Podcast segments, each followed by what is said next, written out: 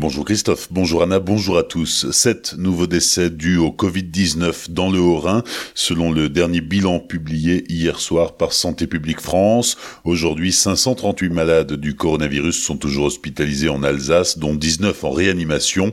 11 nouveaux malades ont été pris en charge dans les hôpitaux alsaciens, 9 dans le Haut-Rhin et 2 dans le Bas-Rhin. Les élèves de l'école maternelle Victor Hugo de Schiltigheim n'ont plus classe depuis lundi. Un cas confirmé de Covid-19 a été diagnostiqué dans l'établissement. Enfants et personnel ont été mis en quatorzaine. L'enfant diagnostiqué positif ne présentait aucun symptôme. Quatre mois de prison ferme et six avec sursis pour un homme auteur de violences conjugales. Il a été reconnu coupable de trois gifles données à sa compagne samedi dernier à Gubviller.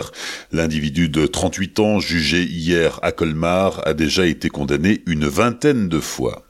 Le conseil départemental du Haut-Rhin veut améliorer l'offre de transport collectif entre Colmar et Fribourg pour faciliter les échanges entre les deux agglomérations. Brigitte Klinkert en a fait l'un de ses chevaux de bataille. La présidente du Haut-Rhin rappelle l'importance de la réouverture de la ligne ferroviaire Colmar-Fribourg, qui pourrait bien être l'un des projets phares pour solliciter cette reconversion.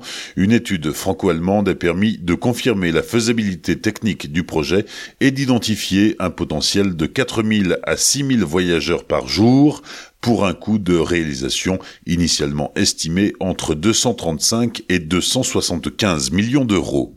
Unspar, sacré village préféré des Français 2020, les votes étaient clos depuis mars et le nom du gagnant a été dévoilé hier soir sur France 3 par Stéphane Bern.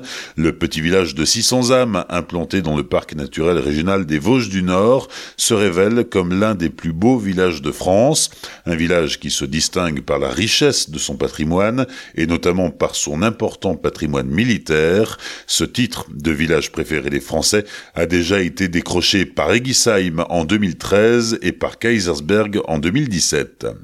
Plus qu'une semaine avant la réouverture du cinéma Saint-Grégoire à Münster, après presque quatre mois de fermeture, les spectateurs pourront à nouveau s'y rendre dès jeudi prochain, 9 juillet, mais cela ne se fera pas sans changement. Les explications de Michel Hutt, projectionniste bénévole. Ça y est, la salle rouvre enfin le 9 juillet avec bien sûr toutes les mesures de précaution nécessaires. C'est la raison pour laquelle on s'est donné quelques jours de plus par rapport à certaines salles qui ont déjà réouvert dès le 22 juin puisqu'il faudra mettre en place de la distanciation dans la file d'attente, dans la salle où une personne vous accueillera pour vérifier que les écarts sont bien respectés, sauf entre les membres d'une même famille, bien sûr.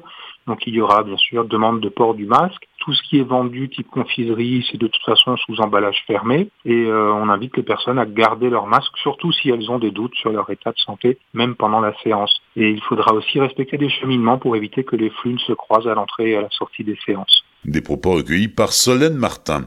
À Strasbourg, le Festival européen du film fantastique 2020 est annulé à cause de l'épidémie de Covid-19. En revanche, les films du Spectre organiseront trois week-ends à la rentrée avec des projections dans la ville pour satisfaire les fans de films de genre et dans le respect des mesures sanitaires. Enfin, c'est parti pour Robin Oswirt, le colmarien surnommé le Robin des routes, a pris le départ d'un tour de France caritatif hier depuis le musée Unterlinden de Colmar. À 31 ans, il parcourt la France sur une giro-roue à la rencontre de BNI, ce réseau d'affaires professionnelles basé sur la recommandation mutuelle. Robin Oswirt a pour but de recueillir des dons financiers au profit de l'association Petit Prince. Bonne matinée et belle journée sur Azure FM. Voici la météo.